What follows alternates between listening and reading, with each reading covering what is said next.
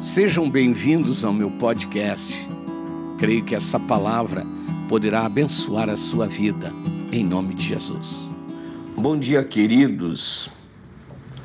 Estou aqui pensando na palavra de ontem à noite, o quanto ela pode produzir em nossos corações os resultados que as nossas vidas necessitam nesse tempo.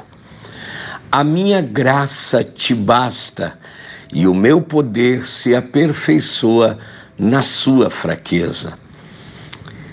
Nós precisamos, nesse tempo de crise, nesse tempo de muitas dúvidas e incertezas, compreender que é nesse momento, é no meio dessas dificuldades, dessas necessidades que têm se manifestado em nossas vidas doença, pandemia, fome, incertezas, desemprego, tantas coisas, e por que não dizer que estamos vivendo numa grande transformação no meio espiritual?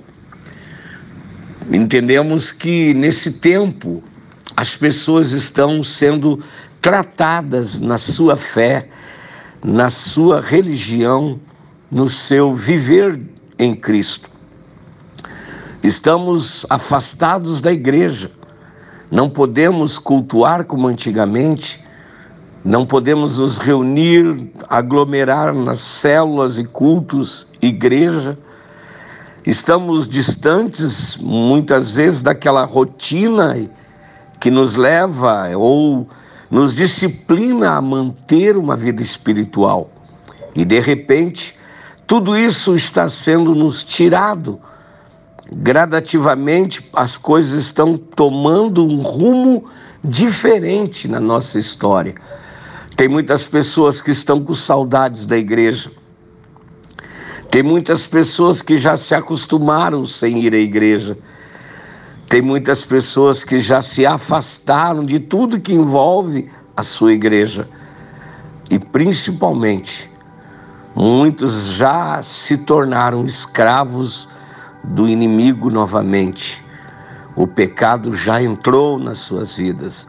As lutas, as provações, as privações desse tempo lhe causaram já prejuízos irreparáveis.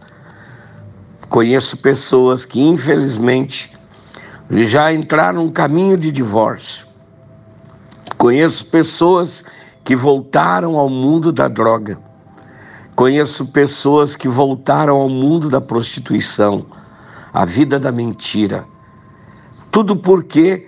Porque esse afastamento social, esse confinamento do Covid-19, lhe afastou daquilo que lhe trazia, lhe proporcionava esperança a igreja, o culto, a reunião, a célula, o conviver em comunhão, estar com os irmãos, foi-lhe arrancado.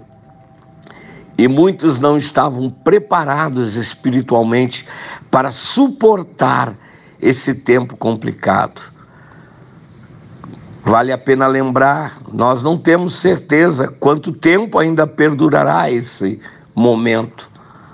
Pode ser que daqui a um mês, três meses ou até o final do ano, viveremos ainda essas medidas que nos trazem restrições e que nos trazem prejuízo.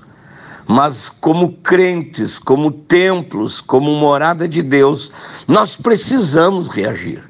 Precisamos nos apropriar do melhor de Deus.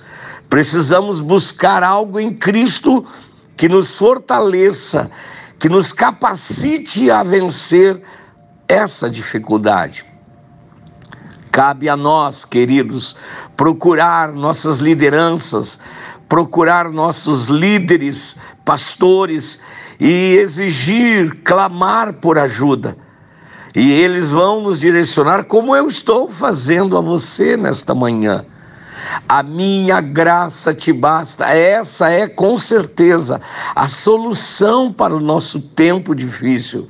Deus é com certeza o remédio para as nossas angústias. Deus é a cura para a enfermidade. Deus é a solução para os nossos problemas. Deus é o perdão para os nossos pecados. Precisamos sim entender isso a minha graça te basta. A minha graça é suficiente. A minha graça é a satisfação que vou produzir em você no momento de dificuldade. Deus pode, Deus quer, Deus vai fazer milagres em nossas vidas. E ele diz assim: se eu entender que a graça de Deus é altamente suficiente, o poder de Deus se manifestará em minha vida e juntos seremos abençoados, seremos é, respondidos, seremos atendidos na nossa necessidade, quer luta, quer provação, quer perseguição, angústia, quer tentação, quer risco de cair. Deus vai nos fortalecer Preguei ontem à noite e lembro os irmãos: Deus não vai tratar, o poder de Deus não vai se evidenciar naquilo que eu estou pecando. Não é isso. Deus está dizendo que na minha fraqueza, onde eu sou fraco, Ele vai me restaurar, me reestruturar, me fazer crescer, vai me levar à maturidade de entender que em Cristo somos mais que vencedores. Quero deixar essa meditação para o seu coração. Seja abençoado, em nome de Jesus. E entenda: é mentira do diabo de que você é um fraco, que você é um derrotado. Pois Paulo expressa no final desse capítulo de número 12 de 1 Coríntios, ele diz: Quando estou fraco, aí sou forte porque algo sobrenatural, o cheiroso começa a agir. Basta você crer, acreditar, tomar posse, viver, procurar, procurar, buscar. Deus vai mudar a tua história.